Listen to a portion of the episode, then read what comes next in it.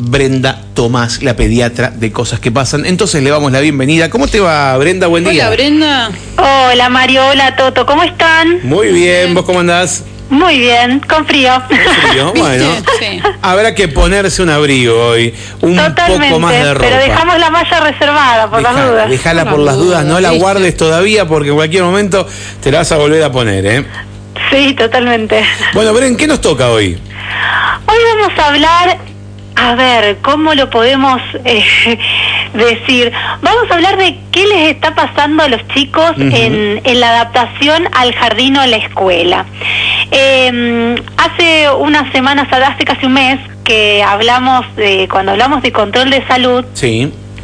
Una de las cuestiones que yo dije en ese momento fue, bueno, prestemos atención a cómo se van a ir adaptando los chicos y no los llenemos de actividades porque eh, la escuela eh, implica readaptarnos a esto, ¿no? Y hoy, y hoy por hoy estamos viendo chicos que les está costando un poco más esa adaptación. Entonces vamos a charlar un poco de cómo acompañamos a los chicos y poner atención en si está pasando algo más y poder hacer eh, algo en consecuencia, ¿no? Bien, bien.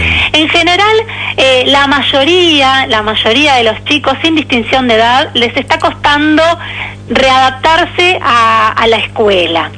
Eh, esto lo, lo hemos hablado en otras oportunidades, es consecuencia de que en los años anteriores perdimos un poco estas rutinas eh, y a los chicos les cuesta volver a, a tomar estas rutinas, ¿no? Más allá de que por ahí algunas actividades se estaban haciendo, el hecho de tener que ir eh, el turno completo, todos juntos, eh, quedarse sentados, adaptarse a, a- a esta nueva dinámica, por ahí está costando en algunos casos, ¿sí? Claro. Están más cansados, eh, so- perdón. ¿Sí? No, nada. Ah, pensé que, que me habían dicho algo.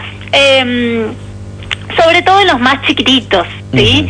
Eh, en los primeros años de, de la primaria, que han tenido que eh, escolarizarse de alguna manera en casa, porque aquellos chicos que empezaron primer grado o que transitaron segundo grado en casa, eh, los papás y las mamás han tenido que estar muy presentes ahí, por ahí no tienen las herramientas para poder ayudarlos y acompañarlos, entonces es como readaptarnos a esto, ¿no? Eh, y en los chicos que, que van al jardín, siempre sucede que los primeros meses de adaptación al jardín puede tener algunas dificultades.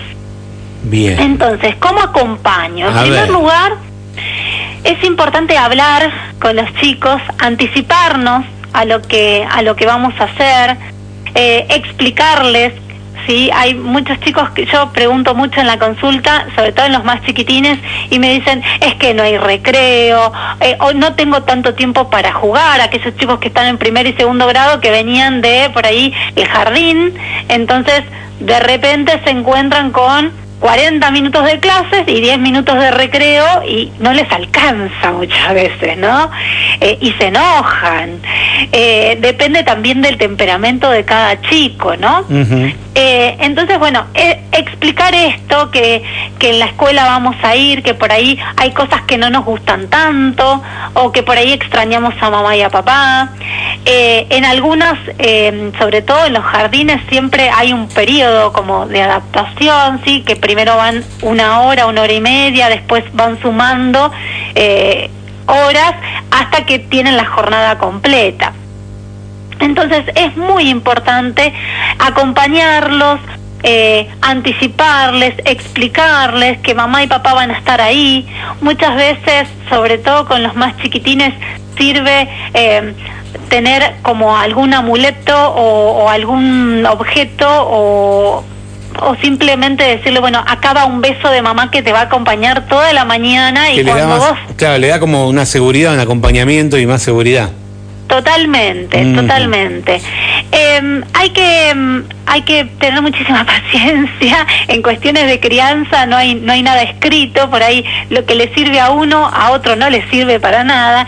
Entonces también ver eh, cómo están nuestros hijos, ¿sí? Y prestar atención a aquellos chicos más grandes que que están eh, como agotados, que por ahí no quieren ir, o uy, hoy no quiero ir, mañana no quiero ir. Bueno, prestar atención si está pasando algo. ¿sí? En estos últimos años, al no tener las, la escuela presencial, en el 2020 no tuvimos directamente, tuvimos apenas 15 días presencial eh, y en el 2021 había momentos en que había presencialidad, otros virtualidad, entonces hay, se nos han como, como pasado por alto algunos, algunos problemas que, que muchas veces este, surgen y que las, los docentes están con, con el ojo muy afinado, ¿sí? Problemas en eh, por ejemplo, algún trastorno del desarrollo que genere cierta dificultad y que necesite un acompañamiento, por ejemplo, con una psicopedagoga, ¿sí? Como son casos de, se me ocurre ahora, dislexia, ¿sí? Los chicos con dislexia sí.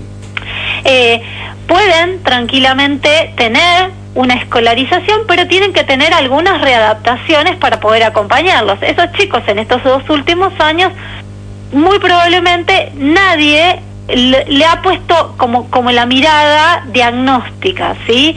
A veces, este, sobre todo los chicos con dislexia son, eh, son catalogados eh, de vagos, de que, bueno, se confunde, ¿sí? Entonces, poner atención a ver si está pasando algo de esto y poder actuar en consecuencia, poder acompañarlo y que no genere ni una frustración ni un atraso en su escolarización. Mm. O por ahí chicos que eh, tienen algún trastorno eh, en, en, el habla, ¿sí? una dislalia, que confunden alguna letra, si eso no fue eh, correctamente abordado, puede traer trastornos también en la escolarización y son chicos que muy probablemente no tengan ganas de ir a la escuela porque no, no quieren pasar por esto que les hace mal, ¿no?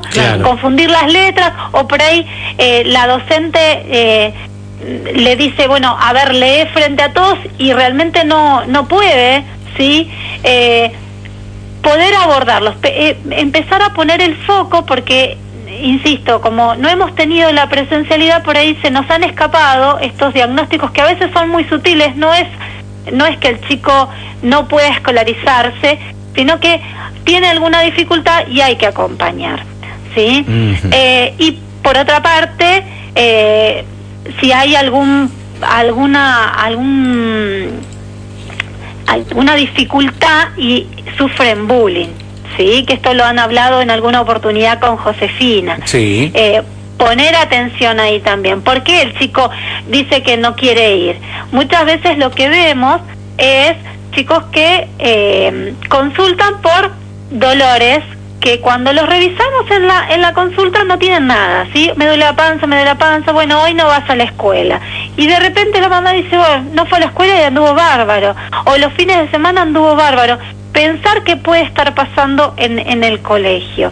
Y anticipar, acompañar y ver de qué manera tanto los padres, la familia y los docentes pueden hacer que este chico retome sus actividades o haga sus, sus actividades lo mejor posible. Bien, y, es importante prestar atención a estos mensajes, ¿no?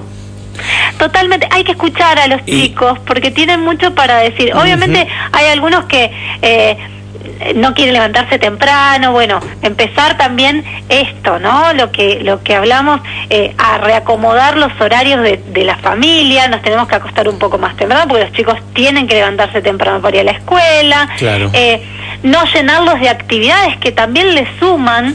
Eh, horarios, trabajo mental, los niños también necesitan esparcimiento y jugar, ¿no? Entonces, si de repente va a la escuela eh, y más aún si tiene doble escolaridad y va a inglés, a dibujo, a natación y los fines de semana juega en la canchita, es un montón, un montón de actividad y muy probablemente sea la escuela el lugar donde el chico manifieste la queja.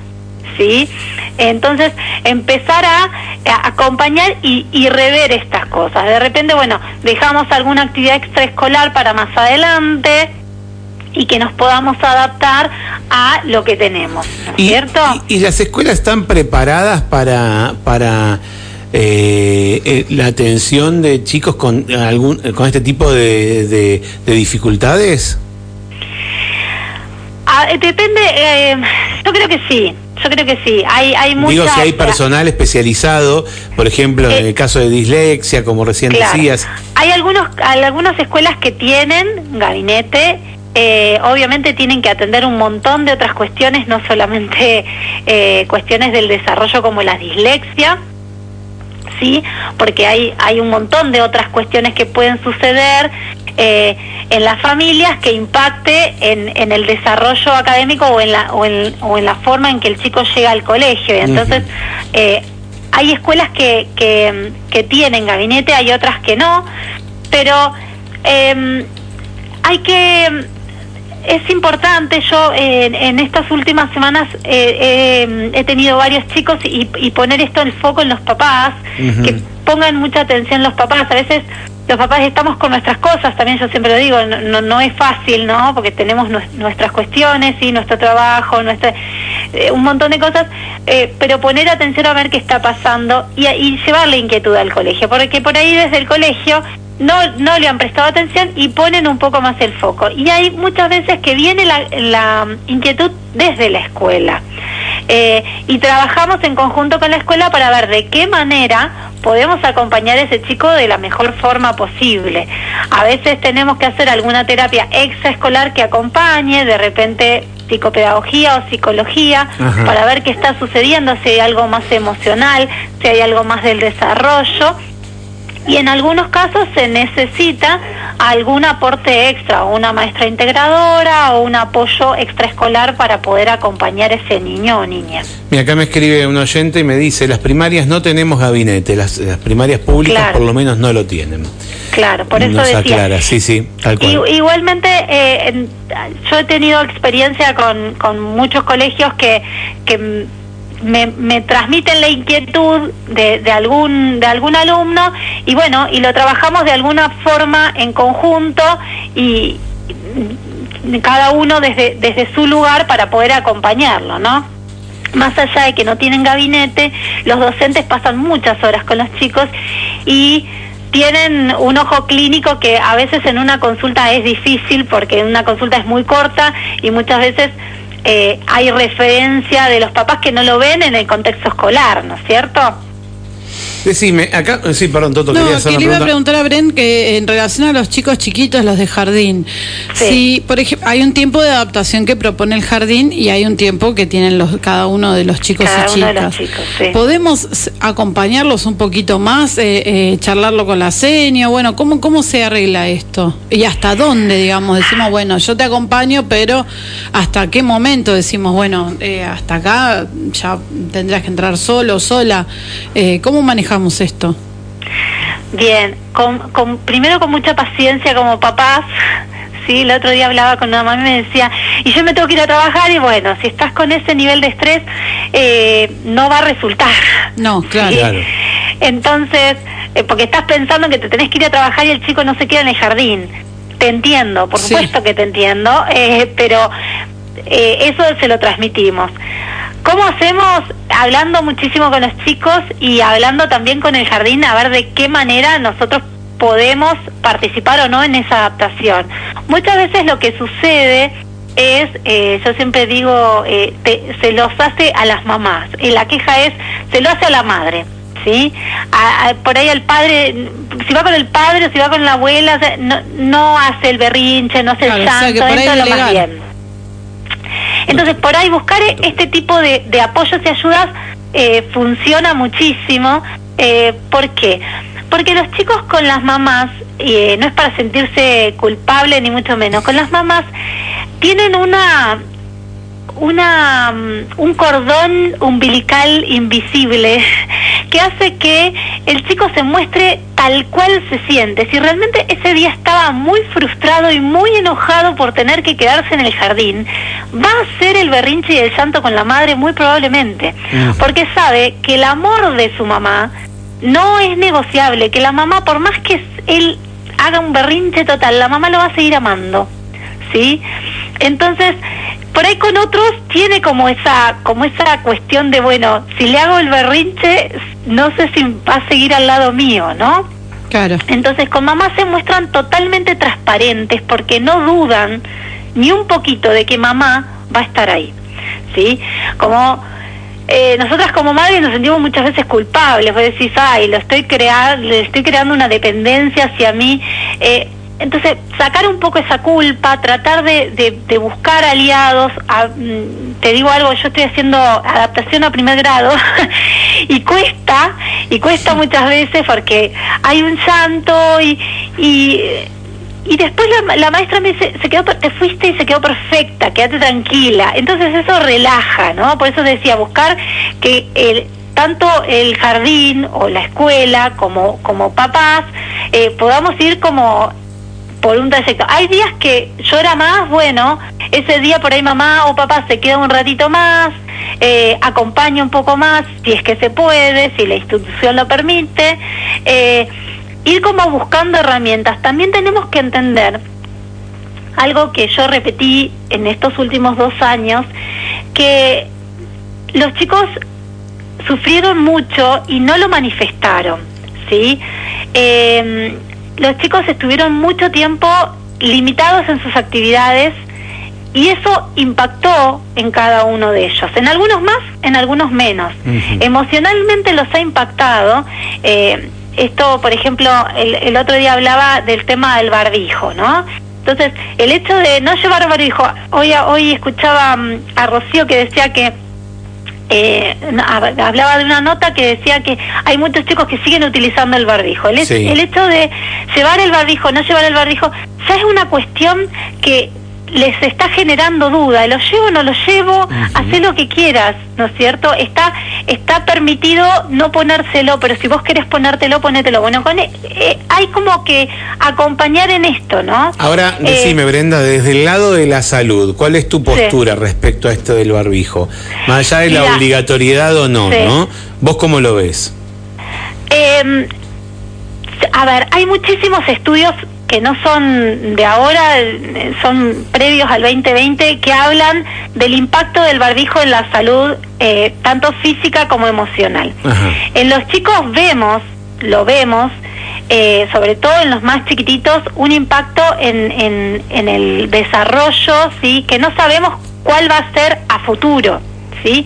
Pero tener media cara tapada implica que tengo la mitad del registro de la otra persona, de lo que emocionalmente me está transmitiendo la otra persona. Eso en un contexto escolar es dificultoso. ¿Cuántos chicos te han dicho, eh, bueno, yo lo pregunto siempre, no le entiendo a la docente porque habla con el barbijo adelante y no se entiende, no le puedo ver la boca, no le puedo ver los gestos, ¿no?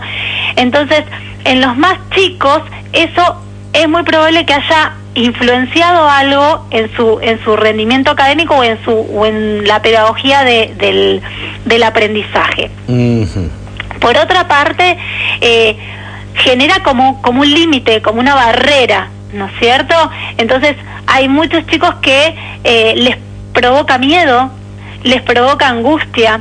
Eh, los chicos, eh, desde la parte física, hay muchos niños o niñas que tienen rinitis o alergias. Hemos visto en los últimos dos años rinitis eh, exacerbadas por el uso de barbijo porque están constantemente este, tapada la nariz y no, y no pueden, rinitis de tipo alérgico, ¿no? Y no pueden este, respirar con, eh, con, respiran con mayor dificultad. Y dermatitis por el uso de barbijo que, que también dificulta, ese chico se siente mal, le pica, le, le molesta, le arde, ¿sí? Hay otros que se sienten como más eh, retraídos, entonces hay que ir viendo cada caso en particular y en el acompañar también tenemos que, mirar esto, a ver, bueno, qué es lo que le pasa a este chico con esta situación, cómo acompaño. Eh, yo creo que es una es una medida que hace mucho se debería haber tomado porque los estudios científicos eh, bien establecidos hablan de, de que no tiene eh, beneficios ni mayores riesgos y en el contexto que estamos actualmente eh, es una muy buena medida sobre todo en, en, los beneficios que le puede traer a los chicos, ¿no? Em, pero bueno, hay que hay que ver como siempre, hay que ver cómo seguimos. Claro. Acá me preguntan em, si mm, el tema de las salas integradoras, eh, dicen de 4 y 5 años sí sirven. Si no atrasa a los chicos de 5 que al año siguiente empiezan la primaria. Sí, me lo han preguntado muchas veces. Eh, yo creo que depende de cómo se trabaje en cada institución. Eh, hay docentes que, que, pueden tener esta, esta capacidad de, de mirar, ¿sí? Eh, la mayoría de, las instituciones que tienen salas integradas, eh, bueno, tienen docentes muy capacitadas en esto. Tenemos que mirar que el desarrollo de un niño de cuatro años no es lo mismo que un niño de cinco años, y más aún cuando tenemos un niño de cuatro con uno de cinco y diez meses, ¿no? O sea, hay un, un abismo entre uno y otro. A veces... Eh, para el común de la gente no no es este no es significativo unos meses más unos meses menos pero en, en esta etapa es fundamental eh, por ahí hay chicos que eh, tienen una edad cronológica determinada pero su edad de madurativa o de desarrollo es un poco menor, no por eso están eh, van a estar atrasados, ¿sí? cuando cuando nosotros vemos los chicos de primer grado, por ejemplo, vos tenés chicos que eh, perfectamente saben leer y escribir cuando empiezan, ¿sí? Y hay otros que no.